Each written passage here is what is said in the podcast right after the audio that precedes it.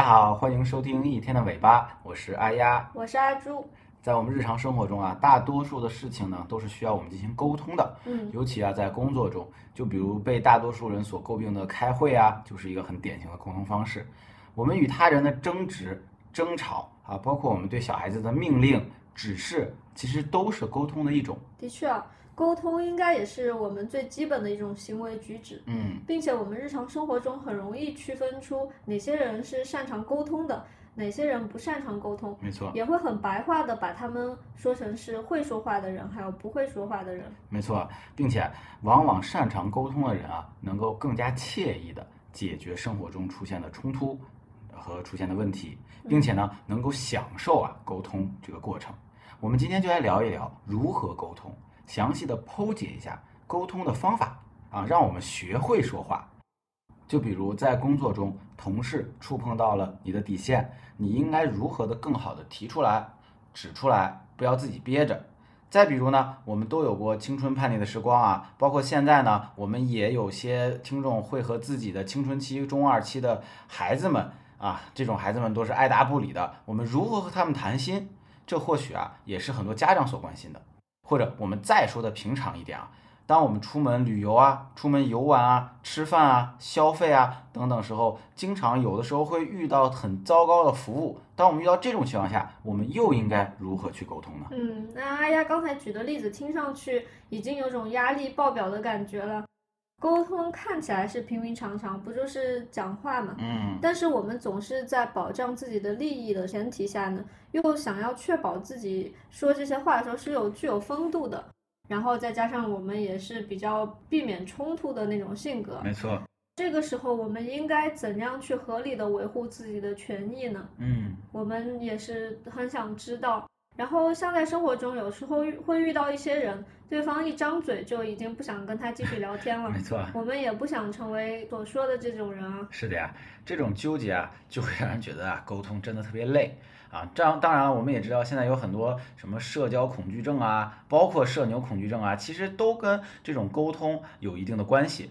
并且我们总是会觉得沟通其实啊，就是见招拆招，别人说什么话，我们就用什么话去应对。面对不同的人啊，面对不同的语境，肯定有不同的说法。那这种情况怎么学呢？嗯，这肯定没办法学呀，这是一种随机的情况嘛。但其实啊，我们今天啊，就一起来学习一下一套系统化的方法论，嗯来解决沟通这个问题。嗯，我很好奇你会说一个怎样的方法论？嗯，首先，沟通的目的啊，其实啊，最根本的就是与他人建立亲和关系，哦，而建立亲和关系，其实呢，就是解决问题最关键的因素。亲和关系呢，就是一种人与人之间的相互认同、相互理解的关系状态。处于这种状态的两个人呢，沟通或者协作起来会更加顺畅。嗯，所以，不管你是想拓展自己的人际关系网，还是想化敌为友，或者想从原本拒绝合作的人那里获取更多的可靠信息或者小道信息，学会构建亲和关系，都是非常必要的。这也已经不仅仅是一项生活技能了啊，也是一种在工作中的一种职业素养和职业技能。那首先啊，我们就来介绍一下人人都可以使用的亲和法宝。这里面啊，包含了我们在沟通时候的四个关键信息、四个关键词。这四个关键词呢，就是诚实、自主、共情和反馈。这四个关键词的英文首字母正好组成了 hear，就是听的那个 hear，我们也可以称之为 hear 原则，是不是也正好映射出了倾听在沟通中呢是十分重要的？嗯，确实，这个 here 原则啊，我听说，即便是用在审讯那种场景下，也是十分有效的。啊，没错，嗯，看来即使在面对很困难才能达成与之沟通的对象，here 原则呢，都能够一定程度的帮助到我们，没错最，大限度的跟对方建立亲和关系。嗯，我再重复一下 here 原则的四个关键词的组成，好，是诚实、自主、共情，还有反馈。没错。其中呢，诚实的意思啊，就是在冲突的场景中啊，我们不要去逃避问题，不要避重就轻，不要拐弯抹角，要坦诚的表达自己的一种想法，嗯并且在表达想法的时候呢，尽可能呢去和对方面对面的交流。我们现在的生活中啊，电子化已经非常常见了我们经常发微信啊、发短信啊等等方式，这种方式呢，我们统称为一种被动的沟通形式。我们要尽量减少这种被动的沟通形式，因为这些方式呢，往往会对我们传达的信息和情绪进行一定的损失，造成一定的误解。对，看到字没有办法想象你到底是以一个怎样的语气、怎样的表情再来表达你这句话。可能同样是那个字，如果你从不同的角度去解读，又完全是不一样的意思。哎，没错的，嗯，就是这个意思。第二个词呢是自主，自主啊其实也很好理解，就是在交流的过程中呢，不要对对方指手画脚，要给他们充分的自主空间，鼓励他们自己做出正确的决定。当然，这里我们也可以呃知道，在心理学角度去思考的话，我们越是对一个人施压，想让他服从于我们，就越会激发对方的反抗和这种叛逆情绪。所以啊，不管你心里有多想着让对方按照你说的去做，也应该给予对方可以选择的一种选择权。嗯，即使啊，当然我们被要求提供建议，或者我们需要主动给予建议的时候呢，也可以加上。就是在我们这句话的结尾加上啊，最后那当然了，选择权在你，或者是呢，直接给对方提供多个选项，让对方选择，这样的一个沟通方式会更加的好。嗯，确实是我们一开始就提了诚实啊，嗯，就总觉得以前你要很会沟通的人，是不是就应该巧言令色啊？然后呃，有很多话先对巧舌如簧藏在心里，就好像是专门甜言蜜语的让别人感到很开心，好像这就是会沟通。其实我们今天要讲的就不是这样子，对你反而应该诚实，对，恰恰是应该诚实。是的，嗯，对于诚实，尤其是在工作中，有时候呢也是模棱两可的。那拐弯抹角的对话不仅会造成资源的浪费，而且呢还没有办法解决任何问题。嗯，对于自主，我就突然想到原来读到的一个故事啊。哦，嗯，这个故事呢，我们应该也很熟悉。要么呢，就是现在的家长们经常也会碰到的，就是当比如说小朋友想要好吃的，比如蛋糕、糖果之类的，对，如果你不给他们买的话，一定会爆发争吵。很多情况之下，大人会不假思索地丢下一句。你不能吃，或者说糖吃多了牙就会坏。嗯，之后呢，就拉着孩子往前走。这很常见。最后，往往孩子哭着喊着，然后大人就拖着一个哭喊在地上的 小朋友，然后结束这场闹剧。但是在故事中呢，这位家长仅仅是加了一句话，他是这么说的：“他说，嗯，你已经吃了不少糖果了，你如果继续吃的话，你的牙会坏掉。”说到这里啊，其实跟我们刚才说的也没有什么不同。没错。但之后这位家长又说了一句话是这样的，他说：“我会尊重你的选择，不过呢，你的牙齿坏了之后，我们就要到医院去治疗。嗯，你会有很长的时间吃不了任何糖果。现在你来选择吧。”嗯，那这个时候呢，孩子的反应呢，就是那他就回答道：“好吧，那我们明天再吃吧。”嗯，这也是合情合理的啊。没错，就仅仅啊把自主权交给了孩子，就会让孩子感受到自己的想法，嗯，被重视了，被尊重了。我并不是被强迫了，本来想要对强迫爆发的那种反抗，就突然被瓦解了。是的，无形间呢，增加了亲子之间的亲和程度啊。当然了，这里肯定有听众会想问啊，那。呃，如果孩子要是还是选择吃糖怎么办？还是会有很多很固执的孩子。对啊，对啊。那其实这里啊，我们觉得，首先你已经将你的知识和经验传授给了孩子，孩子需要学会对自己呃的任性或者错误的选择承担责任。之后，如果真的要去医院拔牙，可能啊，他学到的比你一通怒吼要管用的多，并且。不管如何，你们之间的沟通呢，是双方都可以释然的。确实是这样子，因为就像是在那本《被讨厌的勇气》里面所说的一样，就是每个人他都有自己的人生课题。有的时候家长可能就是太有责任心了，希望孩子一切都好。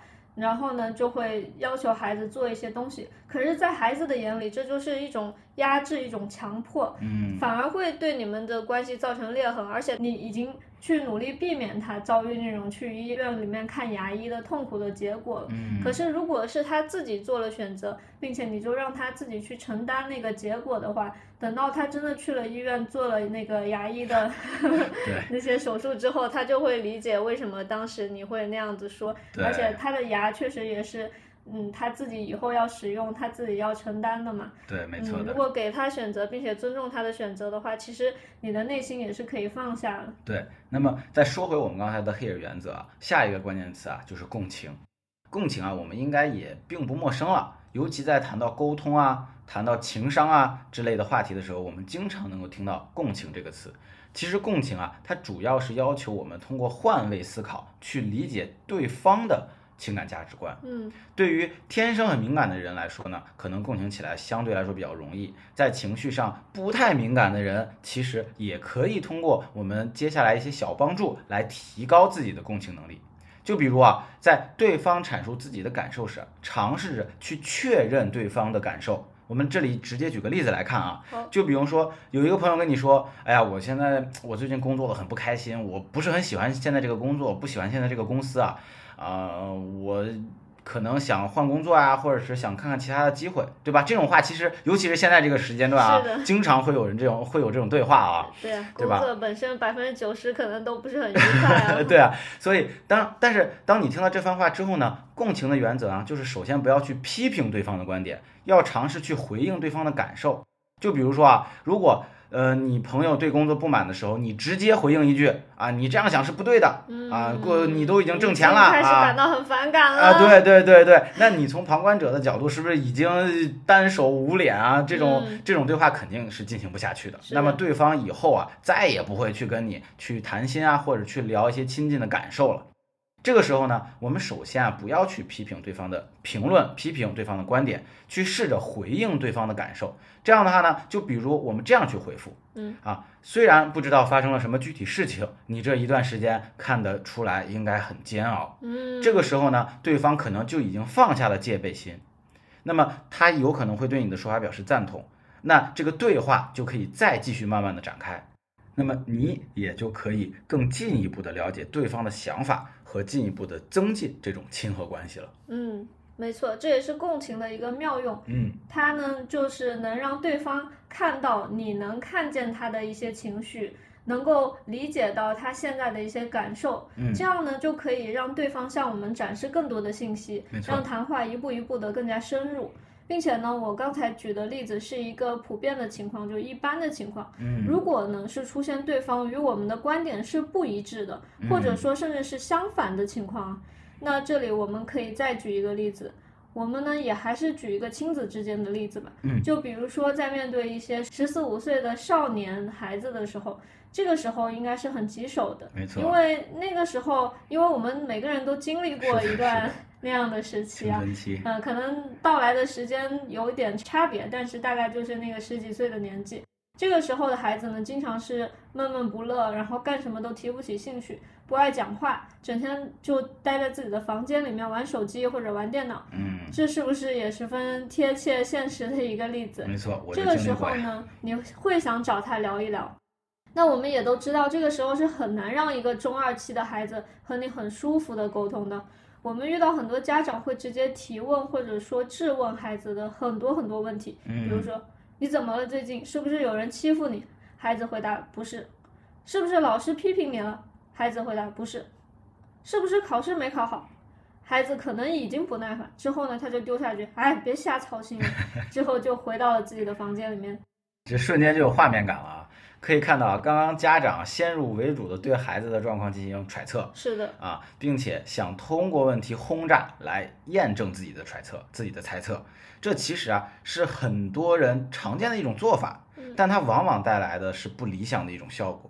这里呢，使用黑尔原则中的共情呢，加上一些自主的做法就会比较好。比如呢，这里我们可以说，我最近发现你不怎么爱说话，感觉你不是很开心。如果你想聊一聊的话，可以随时来找我。我保证不发脾气。这句话使用共情，其实就是客观的描述下你看到对方的整体状态嘛，对吧？很简单，告诉他你已经注意到他的变化，并且表示我很关心。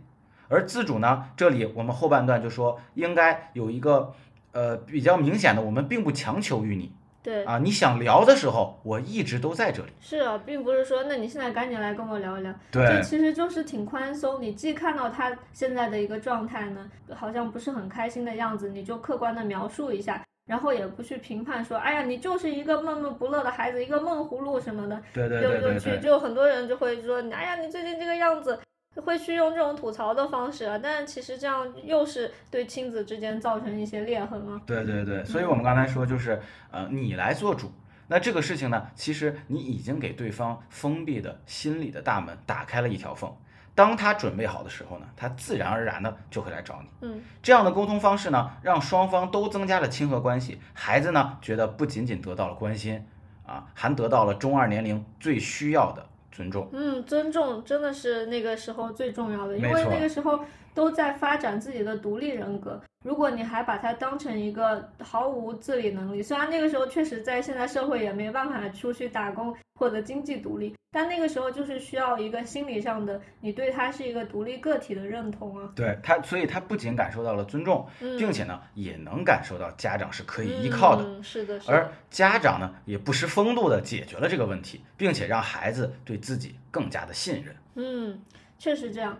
共情不仅可以提高你和你在乎的人之间的关系的深度，而且甚至还能提高你和你的敌对那一方的人的关系的深度。就像我们刚才说的，here 在审讯的时候是职业的专业的手段，没错，当在审问嫌疑人的时候使用共情，那么他们从嫌疑人那里得到的信息也就更可靠了。嗯，你看，最为冲突的审讯的时候啊，这个沟通都可以使用到这些工具。那我们在日常的生活中真的可以解决很多的沟通的问题。没错，当然，我们在这里要说，共情并不是就是说一味的热情和友好，并不是说呃像舔狗所谓的舔狗一样去跟人交流就叫做共情了。要做到真正的共情呢，是要站在对方的立场去理解对方真正在乎的东西是什么。这个理解不代表你一定要去赞同他的想法，嗯，只是需要带着耐心和好奇心去倾听。没错。说完了前三个关键词啊，最后呢，我们来说说反馈。反馈啊，其实是指在认真倾听对方讲话之后，从中找出你想要深入了解的关键信息，进行复述或者转述。一听到复述、转述、重复之前对方说的话，这听起来可能比较简单，其实啊，并不容易做到。嗯比如关键信息如何选择，怎样转述才能恰当，这些都是一些难点。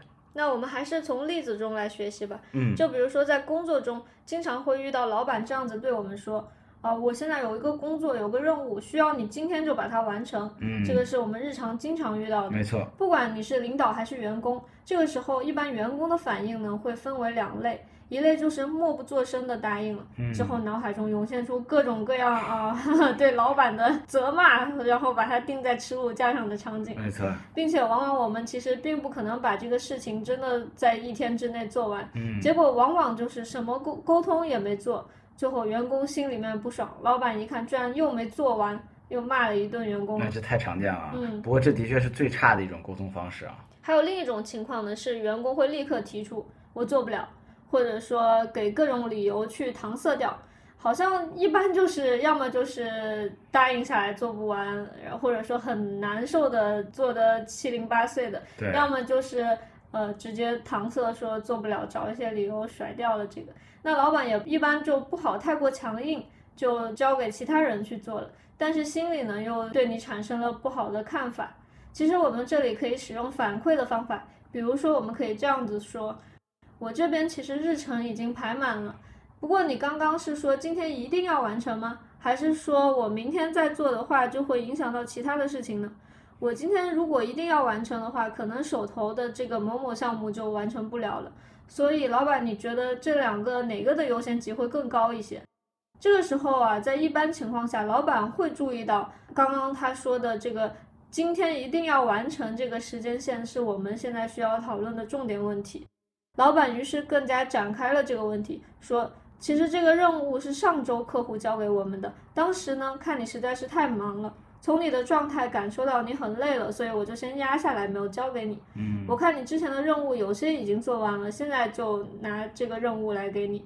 你现在手头的任务呢，我可以去帮你跟负责人说一下，不过还是由你来看看，先做哪个会更有效率。嗯，这样的沟通啊，真的是令人舒服啊。双方的亲和关系啊，不用说，呃，那大家都应该也体会到了，呃，这会得到很大的提升。其实呢，我们有的时候呢，可能因为个性或者事情事件的一些因素，不能把整体的画面或者是框架一下子说清楚。但是通过反馈，虽然仅仅是复述，就像定义里说的啊，从中找出你想要深入了解的关键信息。这个例子，在复述之后，老板才有机会将它展开来看，从而能够相互理解。有的时候我们会觉得对方的话语带刺，或者是不好听，不妨反馈一下，给对方一个展开描述、展开叙述的一个机会。嗯，并且刚刚对话中，两者也很好的用到了 Here 法则中的其他三个，大家都注意到了吗？他们分别是诚实、自主和共情，和我们刚刚说的反馈。对于反馈，其实难点就在于如何找到需要反馈的信息，以及如何反馈。因为相对来说需要思考和练习，我们就再来找一个例子，同样也是我们很日常的情景。嗯当你和你的朋友在一起吃饭，突然间呢，你的朋友说：“我这段时间好忙，所以根本没有时间锻炼和注意饮食了，现在体重增长的好快。”这个时候比较不好的沟通方式往往会出现，就比如说你回答：“哈哈哈哈，比较忙。”你上周不是还一周时间刷了一部剧啊？你的朋友听完之后，如果不能理解成你在开玩笑，又或者不你们两个不是那种特别搞笑的那种关系，那可能就不会再对你说什么了。这种沟通模式的问题呢，就在于你不仅没有鼓励和解决问题，反而是让对方感到羞愧。嗯，羞愧是不可以带来改变的他们只会让对方觉得受到攻击啊，从而产生抵抗还有自我封闭的情绪。那么我们不妨试试反馈，嗯，大家也可以暂停一下节目，想想你会怎么说。其实使用反馈方式的话，我们可以抓住朋友话中的一组矛盾，这也就是一个关键信息。可以试试这么说：的确啊，我看你最近真的很忙，而且你还要同时去注意健康饮食和运动，嗯，嗯，又不能把身体搞垮，确实是压力会比较大。没错，在指出矛盾的时候呢，需要保持好奇和包容的态度，嗯千万不要去批评对方。批评对方的结果就是把对方逼到墙角，退出嗯交流。是的，你的朋友听完你说的呢，会更想去继续你们现在的对话。